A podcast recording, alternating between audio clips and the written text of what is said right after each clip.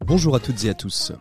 Depuis vendredi minuit, la campagne électorale des élections régionales et départementales est désormais close afin que nul événement extérieur ne vienne perturber un choix éclairé de nos concitoyens lorsque dimanche ils se rendront dans les isoloirs. Encore faut-il qu'ils s'y rendent dans les isoloirs. La semaine dernière a été marquée par l'un des taux d'abstention les plus importants jamais rencontrés dans toute la Ve République. Un taux que le républicain que je suis a toujours du mal à comprendre et lorsque je l'évoque avec des amis, très souvent on me rétorque oui mais tu comprends, moi je ne crois plus aux politiques, ce à quoi je leur répond. Mais crois-tu encore à la démocratie? Bien évidemment, à ce questionnement, la réponse est unanime. Elle est oui. Je leur dis donc, eh bien, déplace-toi pour voter. Même si ton vote est blanc, même si ton vote est nul, il sera comptabilisé comme une personne ayant participé, ayant fait un acte citoyen de prendre une enveloppe et de la glisser dans l'urne, qu'elle soit vide ou pleine. On pourrait gloser des heures entières hein, sur cette question. D'ailleurs, les confrères journalistes ne s'en sont pas privés en commentant abondamment cet abstentionnisme, mettant cela sur le dos qui des politiques, qui du contexte sanitaire, qui du côté antique et archaïque de la manière de voter à l'heure où le numérique et le digital sont au cœur de nos vies. Et si justement c'était le digital qui était la cause de la montée en puissance de l'abstentionnisme depuis plusieurs années? Alors j'en vois certains qui se demandent où je veux aller. Eh bien tout simplement parce que depuis de nombreuses années, le digital est au cœur de nos vies. La pandémie l'a accentué et de plus en plus, nous recentrons notre espace social à notre domicile, peut-être un peu à nos voisins, à nos amis, mais guère plus loin. Et donc finalement, on perd une certaine notion de l'intérêt général, du collectif, de l'ouverture à l'autre. D'ailleurs, tous les sondages disent que ce sont les 18-35 ans qui ont manqué à l'appel. Tiens, étonnant, 35 ans, ça veut dire qu'ils sont nés au milieu des années 80, qu'ils ont été adolescents au début des années 2000, des périodes où de plus en plus de jeunes se sont isolés, transférant les terrains de foot, les parties de jeux de rôle, les camps scouts vers leurs ordinateurs, leurs écrans, leurs chambres, créant de plus en plus une certaine peur de l'extérieur, peut-être marqué par euh, les attentats du 11 septembre 2001, par ceux du Bataclan, de Charlie Hebdo, de la crise économique. Et puis notons d'ailleurs que 1995-1998, hein, c'est la fin du service militaire, du brassage des populations et des cultures, et, et d'une certaine forme d'éducation à la République et à la démocratie. Bref, une période d'incertitude où le sens du collectif et de l'intérêt général se perd au profit du moi je, moi ma vie, et si j'ai le temps, peut-être je vais m'intéresser aux autres. À cela, peu de prise de conscience. Bien évidemment, il reste quelques remparts. À cela, euh, les, mouvements scouts qui en font partie, les associations d'éducation populaire dans les quartiers qui prennent aussi une grande part de cette éducation, le gouvernement lui-même qui tente depuis quelques mois avec le SNU de redonner ce sens du collectif, du vivre ensemble, mais notons tout de même qu'en 35 ans on a perdu cette notion du construire ensemble, collectivement, notre nation, qui certes a des imperfections, mais qui a aussi ses réussites. Alors si vous pensez que l'éducation à la citoyenneté, à la démocratie fait partie des priorités, eh bien moi je vous invite dimanche à essayer de voir plus haut. Ensemble, essayons de voir comment le fait de porter ne serait-ce qu'une enveloppe pleine ou vide dans l'urne peut être une forme d'exemplarité pour nos jeunes générations à venir, à nous aider à jouer collectivement la partie de la réussite France dans nos régions et dans nos départements. Bienvenue dans l'écho des solutions. L'écho des solutions. Patrick Longchamp.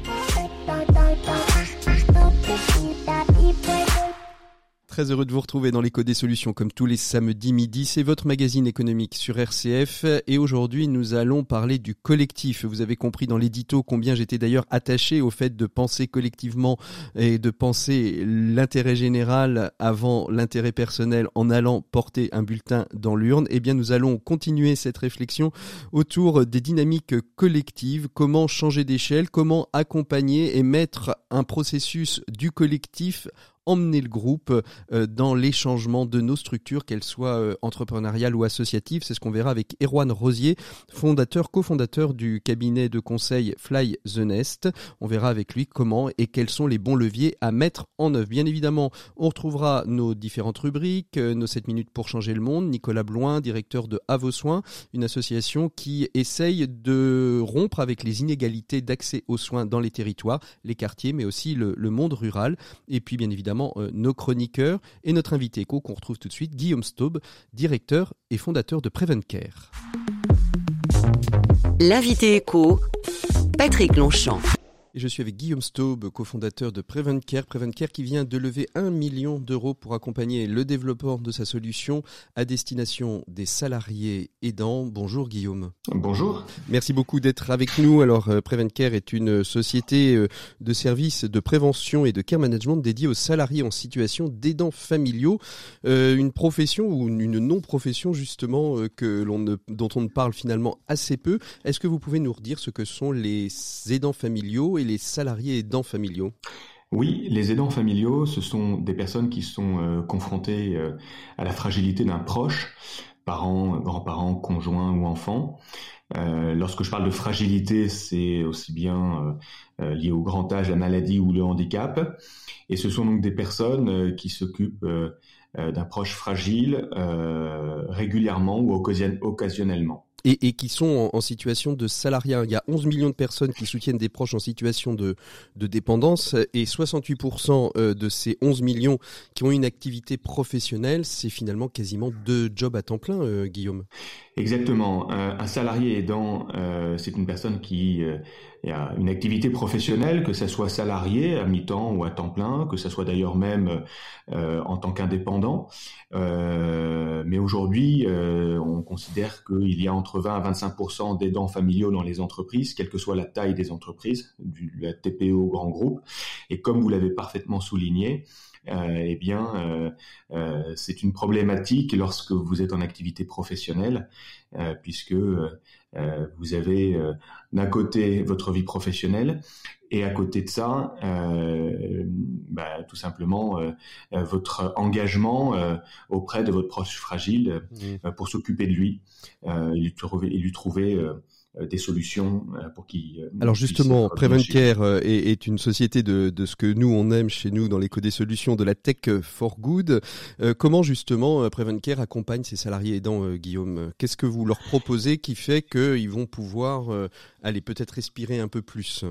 Alors concrètement, on propose aux salariés aidants euh, d'être accompagnés par un care manager dédié, c'est-à-dire un spécialiste des questions sociales et familiales, qui va les accompagner dans une notion de parcours de soins, c'est-à-dire quelqu'un qui va faire pour le compte du salarié. Naturellement, il va lui apporter conseils, informations, orientation, recherche de prestataires de proximité, mmh. mais il va surtout coordonner l'ensemble des dispositifs lors de la mise en œuvre des différentes solutions. Mmh. Donc le care manager fait pour le compte du salarié, lui permettant, euh, un, de, lui faire gagner du temps et euh, de le décharger complètement du début jusqu'à la fin lorsqu'il faut mettre en place euh, des solutions pour son proche fragile. Toujours, toujours dans le dialogue, c'est un peu, c'est un peu finalement, excusez-moi peut-être la, la, comparaison, mais c'est peut-être plus facile pour les auditeurs, c'est un peu le maître d'ouvrage du care, c'est-à-dire celui qu'on va embaucher pour coordonner l'ensemble des artisans pour qu'on ait un bel appartement, une belle maison en, en définitive.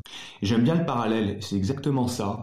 je parle d'assistant personnel, mais au fond, le maître d'ouvrage, euh, euh, c'est exactement la personne qui fait pour le compte d'eux, sur lequel vous allez vous appuyer, un tiers de confiance mmh. euh, qui va s'occuper de tout afin de vous permettre de vous concentrer sur votre activité professionnelle et de ne pas vous absenter de votre travail. Mmh. Et puis aussi garder plutôt un lien humain avec la personne en fragilité plutôt qu'un lien de, de je dois faire, je dois faire et on sait combien euh, beaucoup d'aidants sont fatigués. Comment s'en sont, sont, sortis ces aidants euh, familiaux euh, de, cette période de Covid, Guillaume? Vous avez fait un peu d'études auprès de, de, vos, de vos clients? Alors les aidants familiaux que nous avons occupés pendant cette crise sanitaire, en effet, ont été très sollicités. et puis il y a eu en effet cette problématique de ne pas pouvoir voir également ses proches, également pour certains d'entre eux. Euh, ce qu'on a constaté, c'est qu'il y avait euh, une demande euh, importante en termes de conseils, d'informations et de trouver des solutions, puisque certains d'entre eux ne pouvaient plus se déplacer pendant notamment le premier confinement pour pouvoir aider leurs proches à réaliser les gestes de la vie quotidienne. Mmh. Euh, un particulier peut vous appeler pour gérer ou vous passez essentiellement par des sociétés de, de mutuelles, de protection sociale, CE, CSE Comment, comment on arrive jusqu'à vous, Guillaume? Alors aujourd'hui, euh, en effet, nous sommes un service B2B2C, c'est-à-dire que ce sont les entreprises qui s'abonnent à Prevencare et donc qui offrent à leurs salariés la solution de care management Prevencare, exactement. Donc c'est donc gratuit pour le salarié puisque c'est l'entreprise qui, qui, qui, qui, leur offre ce, ce, dispositif. Maintenant, pour répondre à votre question en B2C, euh, on a euh, la possibilité, euh, le, salarié, le, particulier peut également nous contacter. Sur une solution qui s'appelle amantine.fr et donc on peut aussi accompagner le salarié. Mais c'est une solution qu'on est en train de mettre en place, qu'on n'a pas encore beaucoup poussé. Pour l'instant, on se concentre sur notre service auprès des entreprises pour accompagner leurs salariés qui font face à la fragilité d'un proche. Si vous êtes là dans l'invité éco, c'est parce que la Tech for Good et Prevencare a levé un million d'euros pour accélérer sa croissance. C'est toujours bien de pouvoir souligner que le, les solutions sociales peuvent aussi euh, peuvent aussi lever un petit peu un petit peu d'argent et c'est pas qu'un petit peu un million d'euros. Euh, ça va vous permettre de développer euh, votre votre projet, vos solutions. à quoi va être dédiée cette somme? Qu'est-ce que vous allez développer qui va permettre aux, à vos clients finalement de bénéficier de nouveaux services? Alors cette levée de fonds va nous permettre plusieurs choses. La première, c'est naturellement de recruter des care managers. Euh, donc de renforcer euh, l'équipe euh, de care manager. la deuxième, c'est que ça va nous permettre également de renforcer la partie tech et digitale, puisque la solution Prevencare est encapsulée sous un espace salarié aidant personnel que nous avons créé. Nous avons également créé notre propre back-office et notre propre solution et outils euh, afin de permettre à nos care managers de faire cette évaluation multidimensionnelle des besoins lorsqu'on accompagne un salarié aidant. Et donc, euh, cette levée de fonds va nous permettre de renforcer l'ensemble de ces outils, de ne jamais vous l'avez souligné, parce que vous parlez de liens, mm. de liens humains, le care manager ne disparaîtra jamais. On est convaincu que il n'y aura pas d'intelligence artificielle du care manager? Mais c'est euh, du digital au service mhm. euh, et des outils digitaux au service des salariés euh, aidants pour améliorer la communication, euh, pour euh, leur transmettre un certain nombre d'informations, mhm. pour être plus près d'eux. Mais le care manager, qui est vraiment notre proposition de valeur et qui est d'ailleurs une personne, enfin c'est une équipe qui est chez nous, hein, qui est salariée chez nous en CDI dans nos bureaux, voilà que des personnes que nous recrutons nous-mêmes et naturellement cette levée de fonds va nous permettre de renforcer euh, toute la partie ressources humaines, mais également la partie technique. Donc si je résume bien, cette levée de fonds va permettre de ne pas mettre trop d'intelligence artificielle, de ne pas délocaliser les plateformes à Tombouctou ou, à, euh, ou ailleurs dans le monde, mais bien de rester euh, en France au plus près de ceux qui ont le besoin. Merci beaucoup Guillaume Staub d'avoir été notre invité éco de cette semaine. On espère que tous les aidants salariés vont pouvoir prendre un peu de vacances et souffler grâce à vous. Nous on continue tout de suite notre émission avec notre chronique préférée, celle des entrepreneurs et dirigeants chrétiens. Et on retrouve tout de suite Pierre Collignon. RCF, l'écho des solutions. Et Pierre Collignon est là comme toutes les semaines. Bonjour Pierre. Bonjour Patrick. Tous nous avons découvert à travers cette période l'utilité et l'efficacité des outils de communication à distance après un temps d'adaptation bien normal. Nous avons appris à travailler à distance, à nous rencontrer à distance et même à vivre tout simplement sans jamais nous déplacer. Miracle de la technique, Pierre? Oui, c'est vrai, l'une des expériences majeures de ce temps de, de réclusion dont nous sommes tout juste sortis, c'est c'est la découverte que l'isolement n'est pas synonyme de solitude et que malgré cette sensation entre guillemets bien sûr, d'emprisonnement que nous avons tous pu ressentir, les moyens de communication mis à notre disposition étaient un vrai palliatif. Nous en avons pris euh, peu à peu l'habitude, mais au début, reconnaissons-le quand même, c'était dur. La découverte de la caméra et du micro passe encore, les séances de Skype ou de WhatsApp aussi, mais il a fallu encore se familiariser avec des environnements proposés par les Zoom, Teams et autres euh, GoToMeeting. Bref, ça n'a pas été simple, mais on s'y est fait. Justement, faut-il croire que cela aura des conséquences durables, que ces habitudes sont appelées à durer, Pierre? Probablement, même si cela pose quand même la question de savoir comment sera le monde d'après. Faut-il penser, comme le dit Michel Houellebecq, que le monde de demain sera le même, en un peu pire, et que l'obsolescence des relations humaines est appelée à s'intensifier? Je, je, ne le crois pas. Certes, ces outils sont, sont très pratiques et leur utilité n'est plus à démontrer, mais ils ne sont pas la vraie vie, il faut se le répéter. La vraie vie, celle à laquelle les êtres incarnés que nous sommes aspirent, ce, qui m'inspire deux réflexions. La première, c'est que dans la communication, le temps est un facteur essentiel. Communiquer, créer des liens demande du temps. Saint-Exupéry l'avait bien dit lorsqu'il faisait dire au, au renard Petit Prince, voilà, on ne connaît que les choses que l'on apprivoise. Et pour apprivoiser, dit Saint-Exupéry, il faut être patient. C'est précisément tout le contraire de cette logique d'efficacité des outils de communication à distance qui égrène inlassablement les minutes de temps de communication et nous oblige à combler chaque instant d'un flot de paroles qui en plus ne peuvent se juxtaposer l'une et l'autre. Alors et, la deuxième, Pierre, quelle est la deuxième raison? La deuxième, je crois, c'est que nous restons, je, je l'ai dit tout à l'heure, euh, des êtres incarnés. La présence de l'autre n'est pas seulement parole ou image, elle est en chair et en os les gestes, le champ visuel, les attitudes, les odeurs, la tenue vestimentaire, la posture, ainsi que d'autres signaux, conscients ou inconscients, comme le lieu dans lequel les interactions se déroulent, participent d'une communication vraie. C'est le chemin qui nous fait passer du virtuel au réel, si vous voulez, d'une liberté sans limite à la liberté d'un monde vrai, un monde qui résiste, un monde qui nous oblige à faire un effort pour communiquer. Dans ce sens, la crise actuelle nous offre, je le crois, une magnifique opportunité de reprendre conscience du temps réel, mais aussi de redécouvrir à quel point nous avons besoin des autres et combien nous appartenons à une communauté. Alors selon une étude récente, Pierre, 85% des responsables RH des entreprises de taille moyenne ont convenu qu'il est plus important maintenant pour les managers de faire preuve d'empathie qu'avant la pandémie. Cela va dans le bon sens, non? Oui, parce que l'empathie nécessite une relation incarnée. Elle seule pourra développer des niveaux élevés de confiance et d'attention et une culture d'acceptation au sein des équipes. D'ailleurs, cette même étude démontre que les managers qui affichent des niveaux élevés d'empathie ont trois fois plus d'impact, trois fois plus d'impact sur les performances de leurs employés que ceux qui affichent un faible niveau d'empathie.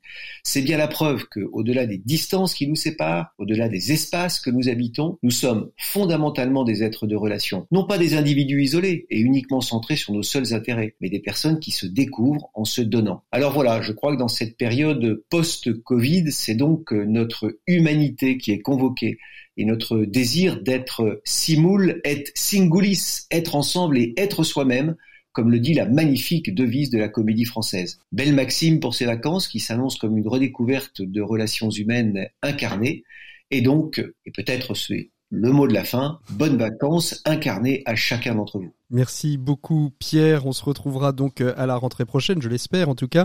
On aura quand même encore une petite émission euh, en fin, en fin d'année, jusqu'au 3 juillet, ce sera la dernière. Mais on vous fait grâce de celle-là et on vous souhaite aussi un bel été de bonnes vacances. Merci de nous avoir accompagnés tout au long de l'année avec euh, ces, ces billets qui, je l'espère, ont apporté à tous et à chacun, aux dirigeants qui nous écoutent, aux particuliers et aux personnes auditeurs d'RCF de, de bonnes pistes pour engager des réflexions plus profondes. Merci beaucoup Pierre. Et nous, on fait une pause musicale et on se retrouve tout de suite après avec notre invité du dossier de l'écho. Il s'agit d'Erwan Rosier et on va parler de construire le collectif dans l'entreprise. J'ai vu des terres brûlées sous des soleils d'Afrique qui donnaient du fruit. J'ai vu des hommes parler dans des langues antiques, mais l'on s'est compris.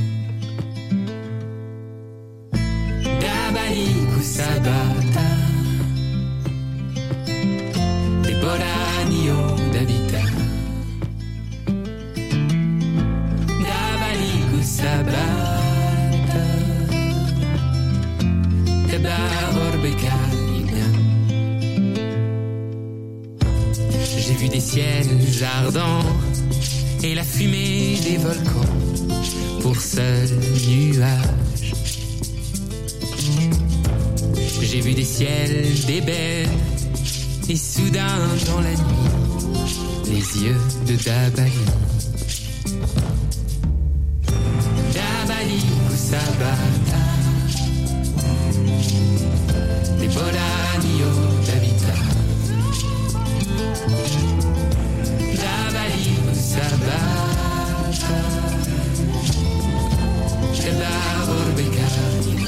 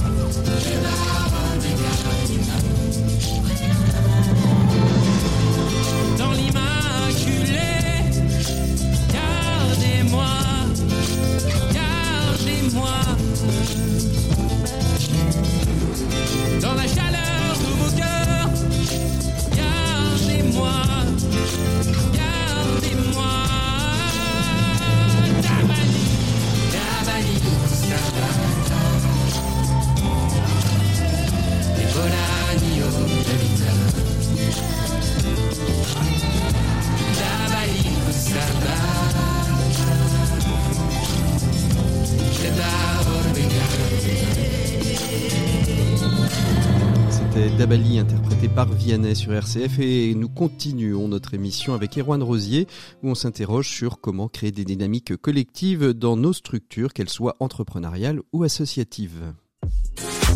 L'écho des solutions. Patrick Longchamp. Et on ouvre donc le dossier de cette semaine dans l'écho des solutions. Je suis avec Erwan Rosier, qui est l'un des cofondateurs d'une belle société nantaise. Et oui, je suis chauvin, vous le savez, qui s'appelle Fly the Nest. Fly the Nest est une entreprise qui a pour vocation euh, de réunir, de faire travailler les entrepreneurs et leurs équipes pour euh, leur permettre de réussir leur changement d'échelle.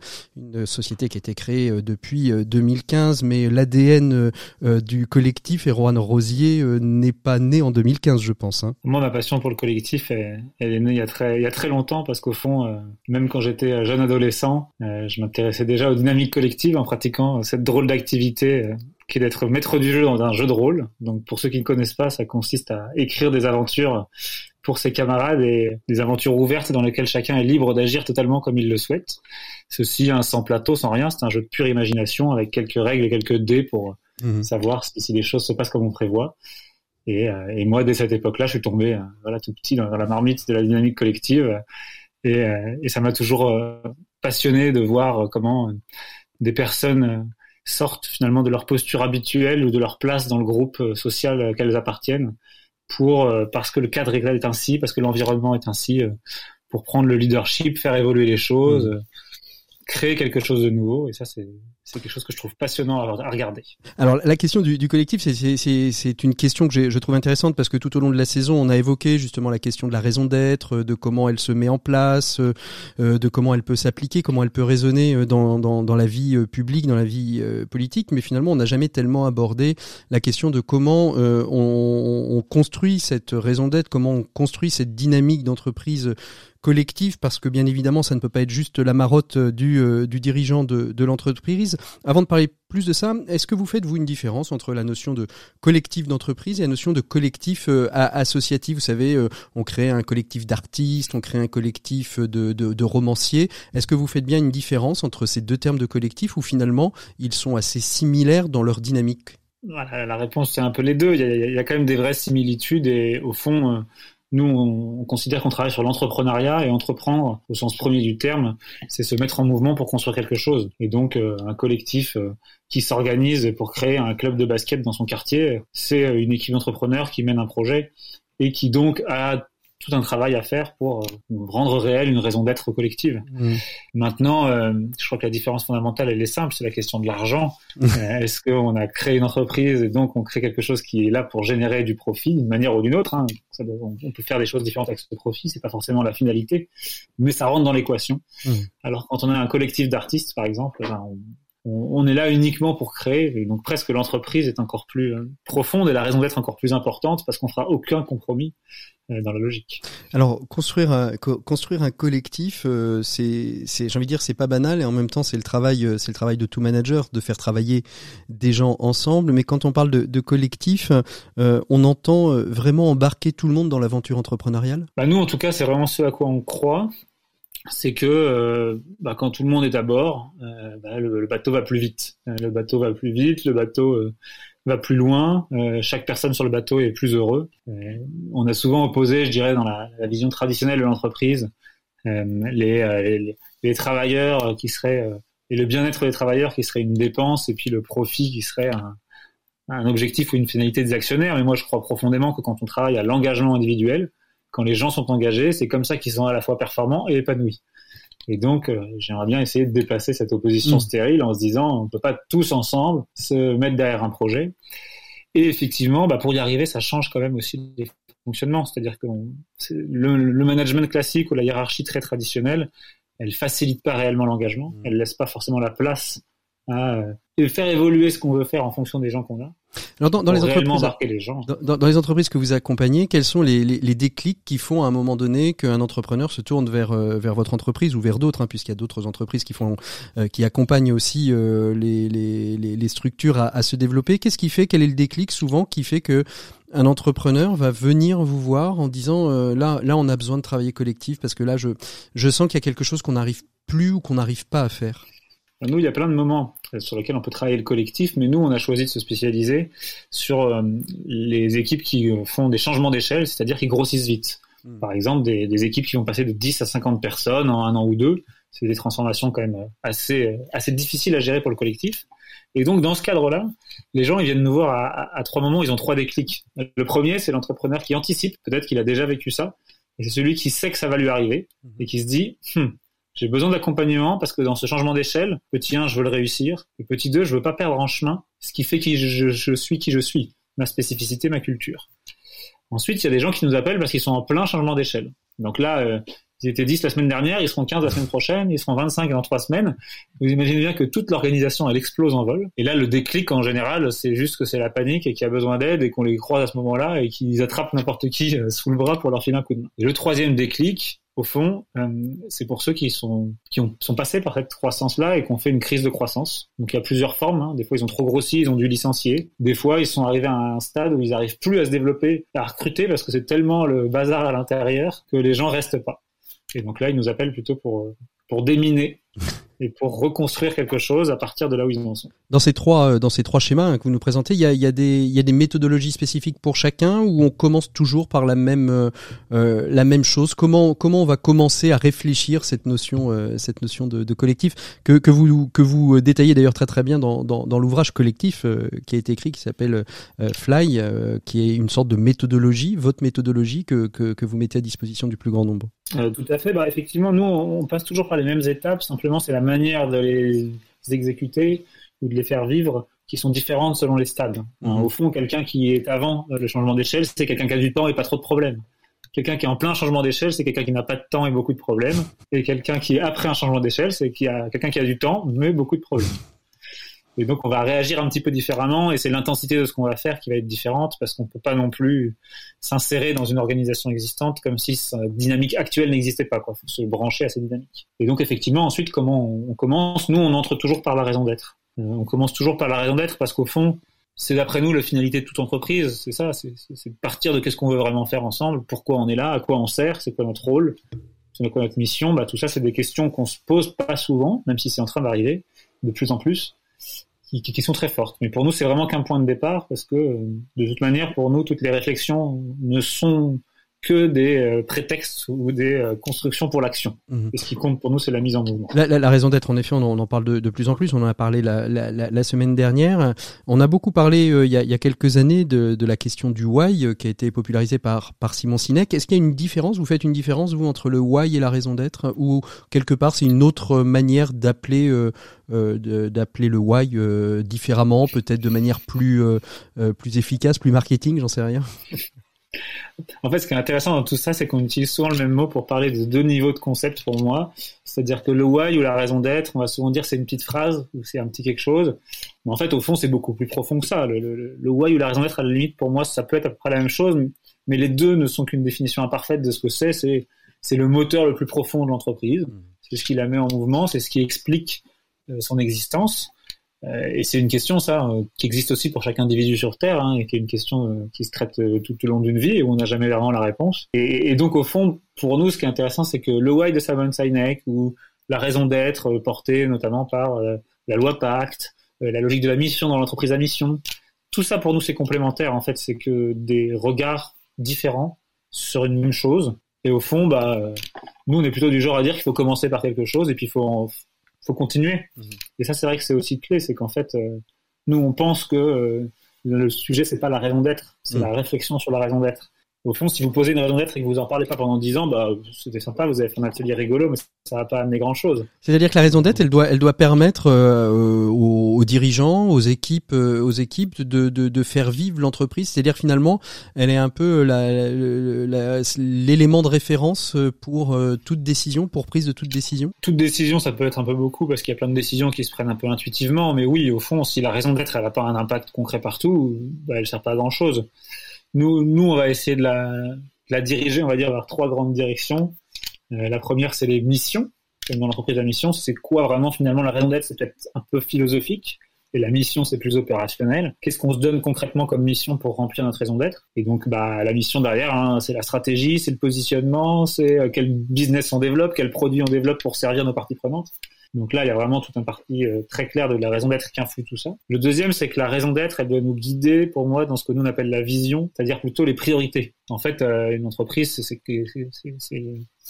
un groupe de gens qui ont une raison d'être et des ressources limitées. Et donc, bah, où est-ce qu'on met les ressources quand?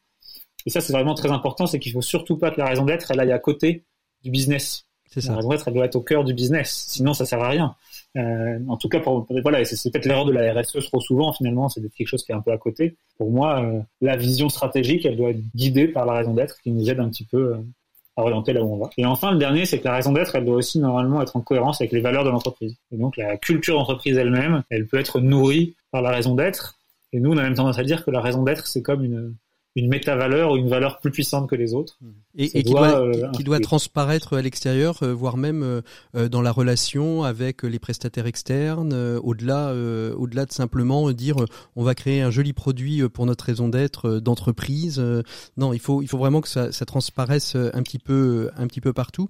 On, on, voit bien donc que la, raison d'être finalement va être une sorte de, de trépied, de tabouret qu'il va falloir que les trois piliers là dont, dont, vous venez nous parler existent parce que sinon tout ça ça risque d'être bancal en fait, hein, c'est ça? Bah ça risque d'être bancal ou ça risque de pas dépasser les bonnes intentions. C'est ça. C'est ça. Faut, il faut, enfin, nous, notre cœur de métier, c'est ce qu'on appelle l'exécution ou le déploiement, la mise en œuvre, tout ce qu'on veut, c'est vraiment l'action.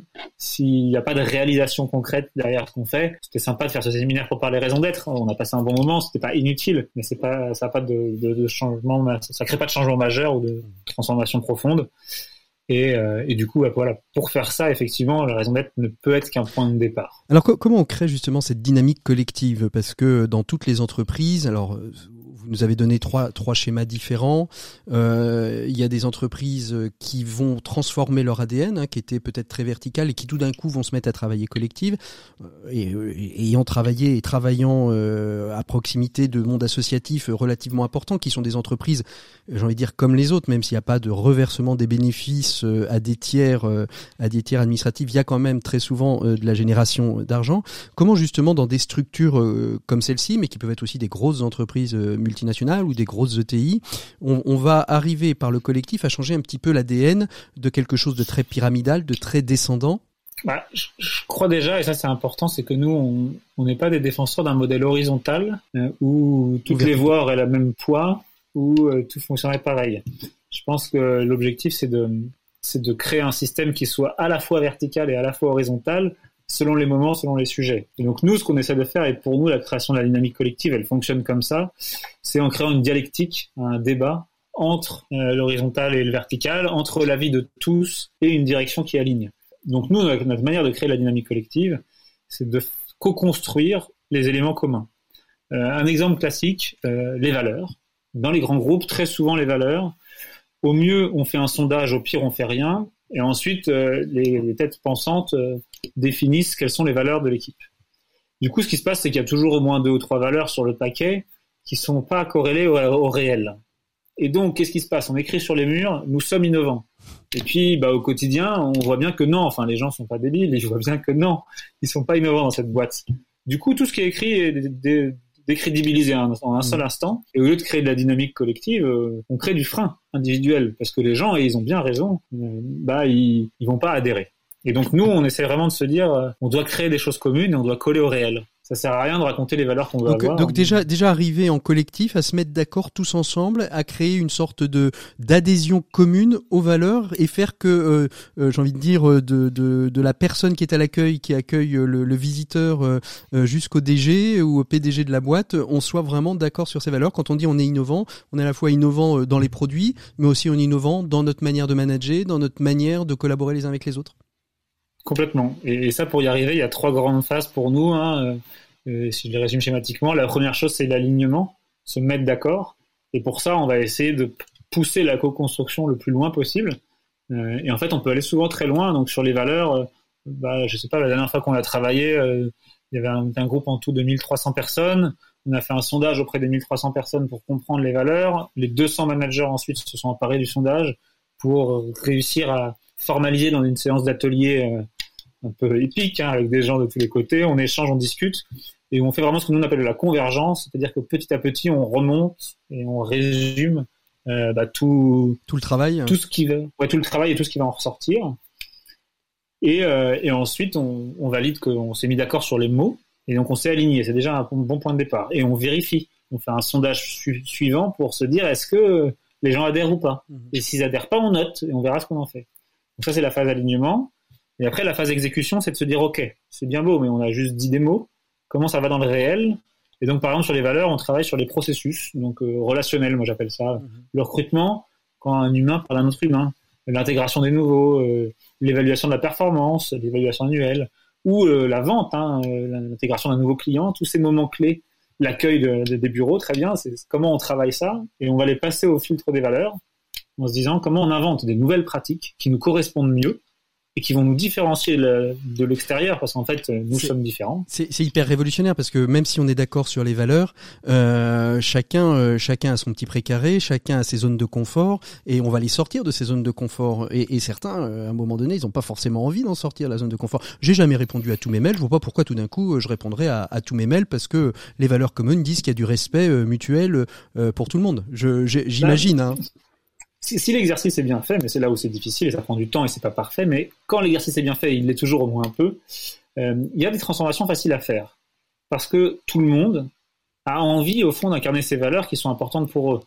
Euh, et donc c'est là, où le troisième pilier qui est clé, c'est le leadership.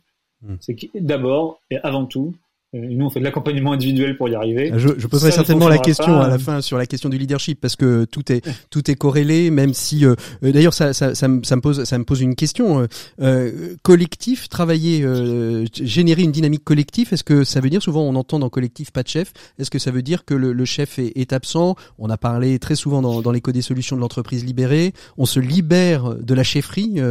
notre bon ami Alexandre Gérard d'Atlanflex préconise ça. Il ne voudrait ne plus cheffer et il continue un petit peu à le faire. Euh, est-ce que qui dit collectif dit pas de chef? Euh, non, euh, pour moi il y a plusieurs formes de collectifs. Il y a des collectifs avec des chefs et il y a des collectifs sans chef. Ça dépend ce qu'on met derrière chef. Par contre, moi je connais pas de collectif sans leadership. le leadership c'est très important. et la différence c'est quoi? Pour moi c'est la logique statutaire. En gros, dans le fonctionnement classique des, des chefs, quand on est chef, c'est un statut, quoi. On a acquis, on a acquis, pardon, notre statut de chef. On le perdra plus. Euh, c'est écrit euh, sur notre carte de visite. On est chef et on, ça nous donne beaucoup de pouvoir. Dans des fonctionnements, et j'en ai accompagné, et nous-mêmes, on, expérimente pas mal de choses là-dessus. Dans des fonctionnements sans chef statutaire, euh, le leadership, il émerge naturellement par l'expérience, par la motivation, par la compétence. On s'organise d'une manière ou d'une autre et on définit finalement qui est le chef un peu sur tout. Euh, simplement, bah, c'est pas statutaire, c'est un rôle qu'on prend à un moment donné. Ça. Moi, dans mon organisation, je peux être chef sur certaines choses et pas chef sur d'autres. Mmh. Et ce qui est très confortable là-dedans, c'est finalement euh, bah, qu'on on peut se mettre à sa juste valeur et on n'est pas obligé de porter toute l'entreprise à bout de bras. Mmh. Alors, on, parlait de chef et on parlait aussi de, management euh, tout à l'heure. Il y a, peut-être un, petit défaut dans la notion du, collectif qui peut être un, défaut euh, de se dire finalement, on a notre codir qui travaille bien ensemble et on va créer des tonnes de petits comités, des comités de pilotage, parfois euh, avec, avec très certainement une, bonne, une bonne idée, une bonne une envie, une envie saine à la base, mais en définitive, finalement, ces, copiles, ces, etc., ne sont qu'un moyen de, de, dissoudre la, la, dimension collective pour en finalement euh, prendre une décision euh, à, peu, non? C'est pas, il y a, pas un risque à un moment donné de vouloir trop jouer collectif?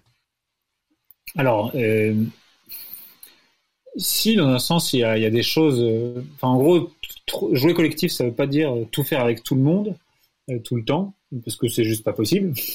Et donc, il faut savoir trouver comment on organise ça. Et je pense que le risque qu'il y a, il est dans les deux sens. C'est que c'est soit le risque qui vient du haut, qui est de dire que ceux du haut peuvent designer parfaitement l'organisation des collectifs en dessous, alors que souvent, en laissant aux gens la possibilité de s'auto-organiser un peu, on est beaucoup plus efficient, parce qu'ils savent souvent à peu près comment ils doivent faire les choses. Et, et à l'inverse, dans l'autre sens, c'est l'idée de se dire qu'on peut plus prendre de décisions sans valider avec tout le monde. Mm. Ça, c'est un peu les deux tendances. Et, ça revient un peu à cette question d'horizontale ou verticale, en fait. Hein. Les organisations horizontales, tout le monde est égal, toute voix compte pareil, et donc aucune décision ne peut se prendre. Et dès que quelqu'un essaie de prendre le leadership, il se fait tirer dessus par tout le monde, qui veut surtout pas qu'il sorte du lot.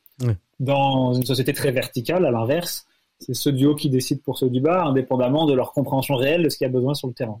Et nous, c'est cette idée d'avoir une dialectique et de se dire, euh, le collectif, au fond, ou en tout cas plutôt, je vais appeler ça la co-construction, euh, c'est un outil au service de la réalisation d'une vision collective. Euh, on est là pour faire des choses ensemble, et donc, et donc il y a des moments où il faut du collectif, mais il y a des moments où il n'en faut pas. Et prends un exemple tout bête, encore, il vient de mon métier. Donc nous, dans notre métier, on fait de l'animation, beaucoup de groupes. On est des gens très collectifs, on décide en, groupe. Mais si je, suis sur scène, et je suis en train d'animer un groupe de, mettons, 50 personnes, à un moment où c'est chaud, bah, je peux vous dire que mon binôme, à ce moment-là, on n'est pas dans une relation collective.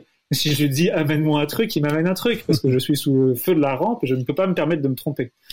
Et, et- et il faudra toujours de ça. Mm. Il faudra toujours euh, de la hiérarchie autoritaire pour gérer un incendie. Parce que si tout brûle, on va pas se mettre à discuter de quel, de quel étage il faut descendre. On suit celui qui est au courant du truc. Et même si on se, même si, s'il se trompe, vaut mieux le suivre que rester là à discuter pendant des heures de là où il faut aller. Alors j'aime bien j'aime bien l'idée de l'incendie parce qu'elle elle, elle, elle sous-entend aussi la notion des, des partenaires euh, des partenaires extérieurs. Construire une dynamique collective, est-ce qu'elle se fait ou est-ce qu'elle doit se faire aussi avec les partenaires extérieurs, les, les prestataires, euh, les investisseurs, les gens qui finalement ne sont pas dans l'opérationnel de, de, de l'entreprise? Moi, je dirais que dans l'idéal, oui. Mais nous, aujourd'hui, on va encore rarement jusque-là parce qu'il faut déjà commencer par, par balayer devant sa porte avant d'aller faire à l'extérieur. Mais pour vous donner un exemple, hein, nous, là, Non mais les, la les, RMF, les, les intégrer à la stratégie, à la vision, parce que le prestataire il a ce recul qui parfois euh, va pouvoir apporter euh, une vision de une, une, une autre vision de sa perception lui de l'entreprise.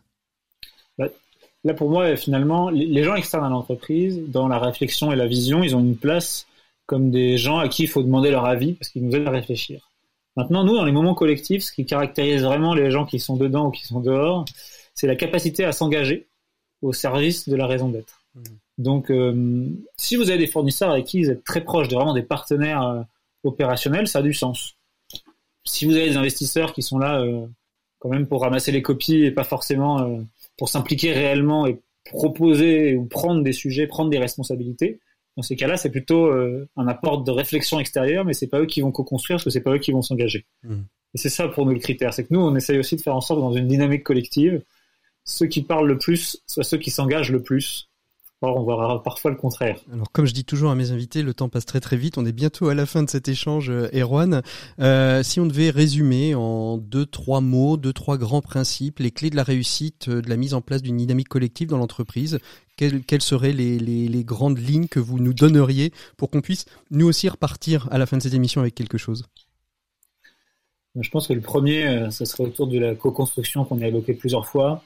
Et le message, il est simple, c'est, de mon point de vue, de notre point de vue, la co-construction, c'est la manière la plus efficace d'embarquer les gens.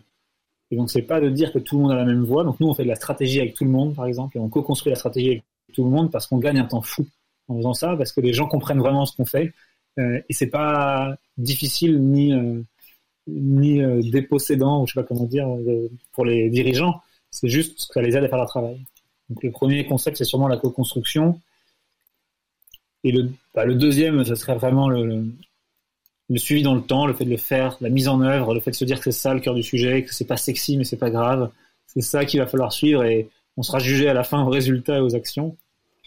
Et le Mhm. dernier, c'est l'ex- l'exemplarité. Moi, je crois au leadership principalement par l'exemplarité. Et donc, euh, faire du collectif sans se remettre en cause personnellement et sans se dire, moi, comment je suis un accélérateur de tout ça, euh, bah, c'est complètement contre-productif. Mais je vous crois à la fin, ça revient que à cette question de qui porte tout ça. la question du leadership et je vous renvoie aussi à l'excellent échange que nous avions eu euh, dans cette émission sur la notion de don et de leadership euh, avec Benjamin Pavageau. Merci beaucoup Erwan Rosier d'avoir été notre invité, notre invité de l'écho des solutions. Je vous renvoie euh, à votre, je renvoie à tous les auditeurs à votre ouvrage Fly qui est le guide pratique pour réussir son aventure collective, euh, ouvrage collectif qui est aux éditions Dynamique Collective. Tout est collectif dans, ces, dans, dans cet ouvrage. Très bien fait, beaucoup, beaucoup de schémas, beaucoup de, beaucoup de, de liens aussi pour pouvoir euh, mettre en place cela. Merci beaucoup Erwan Rosier d'avoir été avec nous et j'espère que euh, nous aurons l'occasion peut-être de continuer nos échanges la saison prochaine. D'ici là, moi je vous emmène à la découverte d'une euh, d'une association qui s'appelle À vos soins. Ce sera nos 7 minutes pour changer le monde d'ici quelques instants. Mais avant tout, on fait une autre petite pause musicale dans l'écho des solutions. C'est un peu exceptionnel, mais finalement ça nous fait du bien. C'est presque les vacances. Retrouvera tout de suite après Maxime Dupont pour sa chronique expert. Allez, c'est parti en musique sur RCF.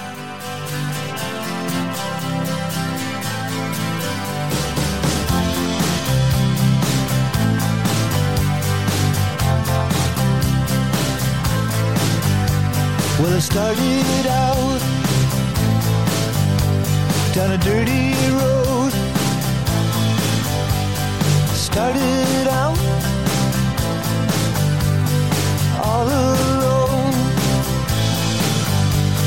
sun went down as I crossed the hill and the town lit up. The world got still. I'm learning to fly, but I ain't got wings.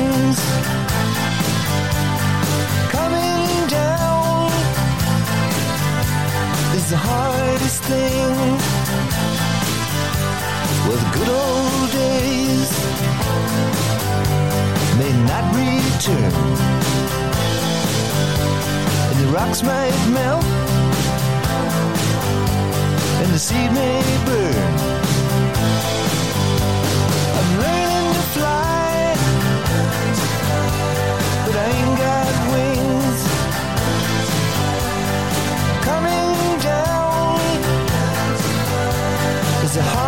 thing.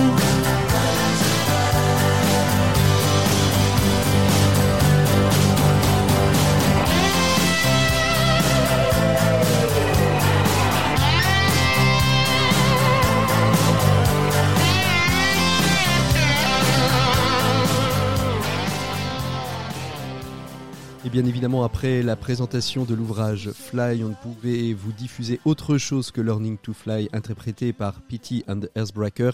Et on retrouve tout de suite Maxime Dupont qui frétille d'impatience pour sa chronique expert. L'écho des solutions, les experts.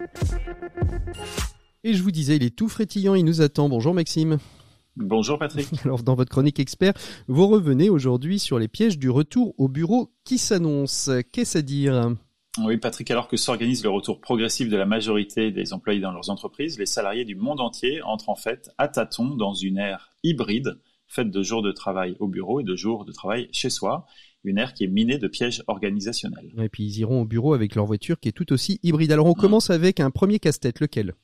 Celui des jours de présence au bureau. Faut-il imposer les mêmes jours de télétravail à tous ou laisser l'initiative à chaque équipe de s'organiser comme elle le souhaite? Dans le premier cas, l'absence de flexibilité d'organisation risque d'entraîner une faible adhésion des employés et de poser la question de locaux inoccupés un ou deux jours par semaine. Mais dans le deuxième cas, cette même flexibilité complexifie tout. Entre préférences individuelles et nécessités du collectif, liberté de choix et contraintes d'organisation des réunions, suivi des jours effectifs de présence et crainte de tomber dans un retour à la pointeuse. D'où l'importance, comme nous disait notre invité, de penser le collectif et les valeurs, comme ça ça permet d'équilibrer le tout. Alors quel est le deuxième écueil, Maxime? Eh bien, c'est ce que j'appellerais la règle et l'esprit de la règle. La manière dont les uns et les autres vont s'approprier les nouveaux accords collectifs des jours de présence au bureau sera un point d'attention de tous, en particulier des managers, qui vont devoir souvent choisir entre deux rôles aussi peu enviables l'un que l'autre. D'un côté, celui du gendarme qui doit rappeler à la loi les, les récalcitrants, et de l'autre, celui du moniteur de colonie qui laisse tout passer, qui invite malgré lui les autres membres de son équipe à en faire autant pour éviter tout sentiment d'inéquité. Alors un troisième mal au crâne en perspective, je, je, je le pressens, c'est lequel? Oui, c'est les, les, bureaux. Les bureaux, eh bien sûr, puisque les bureaux ont été réduits en taille pour prendre en compte la moindre présence simultanée des employés. Ils ont été réaménagés pour remplacer des stations de travail euh, individuelles par des espaces qui ont pris le joli nom de flex. Alors que va-t-il se passer quand la très grande majorité des salariés choisira de venir en entreprise les mardis, mercredis et jeudis pour protéger les lundis et les vendredis de télétravail? Eh bien, ça sera très simple. Il y aura moins de bureaux pour presque autant de personnes, moins d'espace et donc moins de confort. Tout l'inverse, en somme, de la raison d'être de ces nouveaux espaces de travail qui étaient censés donner envie aux gens de faire l'effort du déplacement pour revenir en entreprise. Ouais, bah dans ce cas-là, à mon avis, ils vont tous aller à la cafette, euh, ça sera plus sympa, il y aura le bar juste à côté. Un dernier danger, euh, Maxime? Eh bien la lassitude qui guette déjà de ces réunions hybrides qui sont bientôt qui vont bientôt devenir la norme. Lorsque certains membres d'équipe sont réunis dans une salle et que d'autres sont chez eux, la meilleure volonté des deux côtés de l'écran n'y peut rien. Il est impossible pour ceux qui sont chez eux en visioconférence de se sentir impliqués comme s'ils étaient dans la même salle les caméras éteintes ou les yeux qui parcourent l'écran ne trompent personne, loin des yeux, loin du cœur de la réunion, malgré la meilleure volonté, et la stricte application des conseils que toutes les entreprises de France sont en train de rassembler dans des jolis petits guides à destination des managers pour accompagner et enjoliver le retour au bureau. Bon courage à tous. Merci beaucoup Maxime. On se retrouve la semaine prochaine pour la dernière émission de l'année. Je ne sais pas de quoi vous nous parlerez, peut-être de, de se manager pendant les vacances. eh bien, je vous laisse à votre réflexion. Euh, nous, on retrouve tout de suite notre invité des 7 minutes pour changer le monde. On va parler d'inégalité des soins, de l'accès aux soins, pardon, sur les territoires, qu'ils soient dans les quartiers ou ruraux, avec Nicolas Bloin, qui est le directeur de l'association À vos soins à Saint-Nazaire. 7 minutes pour changer le monde, l'écho des solutions. Et comme je viens de vous le dire, on retrouve Nicolas Bloin, directeur de l'association À vos soins, une association située à Saint-Nazaire et qui lutte contre l'inégalité des soins. Bonjour Nicolas. Bonjour. On va parler d'À vos soins. À vos soins, c'est une association qui a été créée pour permettre à toutes et tous d'accéder aux soins. Aujourd'hui, euh, en France, moi j'ai le sentiment que euh, on a une super sécurité sociale. On le voit aujourd'hui, on peut tous aller euh, se faire vacciner dans des vaccinodromes. Et pourtant, vous soulignez qu'il y a une action nécessaire à mener pour euh, une égalité des soins. Elle est où cette inégalité, euh, Nicolas? Bah, C'est vrai qu'il y a une inégalité. Alors il faut quand même reconnaître que sur le vaccinodrome euh, et sur les vaccins, c'est gratuit et dans d'autres pays de par le monde, c'est payant. Donc il faut reconnaître que le système de soins est plutôt bien fait. Il y a cependant une inégalité qui existe et qui touche une partie de la population qui est relativement importante. Sur le système des droits, par exemple, les personnes qui sont éligibles à la CMU ou à la PUMA, enfin à la CS, enfin les minima sociaux de santé, il y mhm. en a 3 millions qui ne les mobilisent pas en France. Ils ont une sorte de double peine. C'est-à-dire qu'ils n'ont pas l'information, ils ont des problématiques d'administratif euh, avec euh, l'administration pour pouvoir, par exemple, donner une adresse ou pour pouvoir euh, administrer un dossier, etc. enfin, il y a plein de facteurs qui font que 3 millions de personnes ne mobilisent pas des droits qui leur permettraient d'avoir accès à des soins, on va dire, minimum. Donc euh, il y a une inégalité, une inégalité aussi qui est sur, euh, liée aux zones géographiques. Euh, une Les fameux déserts médicaux dont, dont, on parle souvent, ou c'est peut être des zones géographiques qui peuvent être aussi des zones urbaines? Les deux. Euh, les deux. Alors effectivement, de par le passé, on parlait plutôt de zones rurales, qui était un peu le, euh, la façon la plus imaginative de, de se rendre compte que effectivement quand on traverse euh, des petits villages, on se dit bah ça doit être compliqué de trouver et puis on en parle dans nos familles euh, et etc. Et on sait qu'il y a des problématiques. Mais dans les zones urbaines, il y a aussi une, une problématique d'accès. À Saint-Nazaire, on, on, a un nombre de médecins généralistes qui partent en retraite qui est assez conséquent. On a des difficultés à trouver des médecins traitants à l'heure actuelle pour les nouveaux arrivants. Donc on voit qu'il y a des zones géographiques, géographiques dans la ville qui sont dépourvues de professionnels de santé de proximité. Hmm. Alors on parlera de Marsouin, euh, qui est une... il y a une inégalité. On parlera de Marsouin, qui est une initiative que vous avez mis, que vous avez mise en place. Euh, mais à vos soins, ça fonctionne comment au quotidien? Euh, C'est quoi vos actions? Vous vous déplacez dans les quartiers Vous avez un centre infirmier Vous faites de la de la prévention Vous faites du soin aussi, puisqu'à vos soins, ça, ça, porte bien son nom. Donc oui, effectivement. Alors, À vos soins, c'est une grande famille euh, qui a été créée en 2014 euh, à l'initiative de Noémie, qui était une infirmière euh, qui avait fait une mission humanitaire avec MSF en, Haïti. Et quand elle est revenue, elle s'est dit, tiens, est-ce que je pourrais pas porter un projet de solidarité en lien avec mon métier et plutôt sur un territoire que je connais? Et du coup, elle a porté un projet associatif en se disant, mais en fait, il y a la possibilité d'exercer mon métier d'infirmière à domicile, mais en mode salarié, et d'agréger du monde autour de moi, d'agréger une collectivité, enfin une collectivité d'acteurs qui vont qui vont porter un projet. Et à vos soins a pour objectif de réduire les inégalités, comme on en parlait tout à l'heure, les inégalités d'accès aux soins. Alors, alors, on a d'abord créé un, un, centre de santé infirmier. La particularité d'un centre de santé infirmier, c'est que les uns physique, le centre de santé, effectivement. Euh, qui est euh, dans le quartier de Carédé et qui va bientôt déménager dans un nouveau projet, mais on en parlera après. La, cette particularité du centre, c'est que les infirmières sont salariées, elles sont pas à leur propre compte, et donc du coup l'activité de soins qu'on réalise, elle est rémunérée par la sécurité sociale. Et si de fait, à la fin de l'année, il y a un petit pécule qui reste. L'argent, on le réinvestit dans des projets de prévention à destination euh, de la population. On est une association euh, à but non lucratif, donc du coup, euh, l'objet n'est pas de rémunérer X ou Y personne mm. actionnaire de notre structure. Alors justement, parlons parlons de Marsouin. L'idée, c'était d'aller aussi au plus près. On voit qu'aujourd'hui, avec la pandémie, s'est développé un certain nombre de, de, de, de consultations par Internet, mais rien ne vaut aussi euh, la consultation, la consultation euh, en vis-à-vis. C'est ça l'idée de Marsouin là-bas, c'était d'aller euh, d'aller là où justement il y avait des formes de, de déserts médicaux, de méconnaissance du, du soin. Et dans ce camion Marsouin, on ne fait que du dépistage, hein. pas de soins justement. On fait que du dépit. Non, on fait que du dépistage. C'est, c'est une... on parle souvent de mieux vaut prévenir que guérir. Et au final, le, le système où nous, on va plutôt euh, tendance à, aller vers du curatif parce que c'est urgent, c'est le moment, c'est le moyen, etc.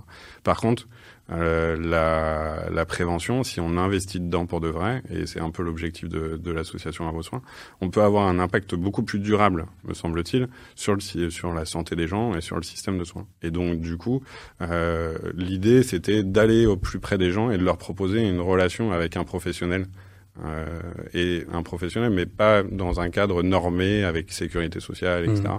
Mais de leur laisser le temps de discuter, d'avoir un dépistage dentaire, optique, auditif, un bilan sage-femme, un test VIH, etc. Alors comment ça se passe? on, prend, on, prend rendez-vous, vous vous placez sur des endroits qui sont visibles, c'est-à-dire les marchés euh, pendant les, comment on sait que, que vous êtes là, est-ce qu'on va pouvoir en faire? Et puis euh, vous dites on prend du temps, donc prendre du temps, il faut aussi des rendez-vous, il faut pas non plus que les gens patientent trop, qu'il y ait des files d'attente. Comment tout ça se, se gère euh, de manière logistique? Alors non, justement, nous c'est sans rendez-vous. Euh, les gens s'installent, euh, viennent au camion, attendent, patientent, discutent, parlent avec les coordinateurs ou les bénévoles de l'assaut, discutent même entre eux. C'est ça recrée du lien et rentrent dans le camion. Ils rencontrent le professionnel et le professionnel va leur délivrer une feuille de préconisation qu'ils peuvent suivre par la suite, une sorte de contrat moral entre eux, nous, le professionnel, le camion, etc. Et euh, repartent après euh, dans leur euh, dans leur vie du quotidien. Nous, on a on réalise là, ça fait trois ans maintenant, quatre ans qu'on est dessus. Ça fait 3000 dépistages et on s'est rendu compte que on rencontrait sur les personnes rencontrées, il y avait 60% des personnes qu'on réorientait vers une consultation urgente ou non urgente. Donc pour nous, ça a un impact, enfin, ça a un intérêt évident, c'est de, de, recréer du, lien entre professionnels et, et, population. Comment est-ce qu'on peut vous aider euh, aujourd'hui? Quels sont vos besoins? Comment vous souhaitez vous développer? Très rapidement, tout ça en moins d'une minute. Oula, ça va être très compliqué. non, on a on a une campagne de dons là à l'heure actuelle qui est sur le site du Marsouin. Donc Marsouin, ça s'écrit M A R S O I N S. Ça veut dire mobilité, accessibilité et réduction des inégalités d'accès aux soins. Et tous vos dons vont être multipliés par trois puisqu'on a la Fondation Grande Solidarité Grand Ouest de la Banque Populaire Grand Ouest qui nous soutient et une entreprise start-up nantaise qui travaille dans un secteur extrêmement intéressant qui viennent euh, multiplier les vos dons euh, par trois. Chacun va mettre la même somme que ce que vous avez pu mettre. Donc n'hésitez pas à le faire. On va faire un troisième camion à Châteaubriand et on a à peu près cinq territoires qui sont en train d'être euh, travaillés pour faire d'autres antennes du Marsouin, euh, soit sur le Grand Ouest ou un peu plus vers le centre de la France. Donc on a de belles perspectives et beaucoup d'actualités. Voilà, merci beaucoup Nicolas Blanc d'avoir été notre invité de ces 7 minutes pour changer le monde. On retrouve bien sûr euh, toutes les infos sur avosoins.fr, je l'ai déjà dit. Nous, on se retrouve la semaine prochaine pour la dernière émission de la saison. On se retrouvera après, en septembre, je vous rassure, pour d'autres numéros de l'écho des solutions. D'ici là, bien sûr, vous pouvez réécouter toutes les émissions sur rcf.fr et puis bien sûr sur toutes les bonnes plateformes de podcast dédiées à cet effet. Je vous souhaite à tous un bon week-end. À très bientôt. Au revoir. Thank you.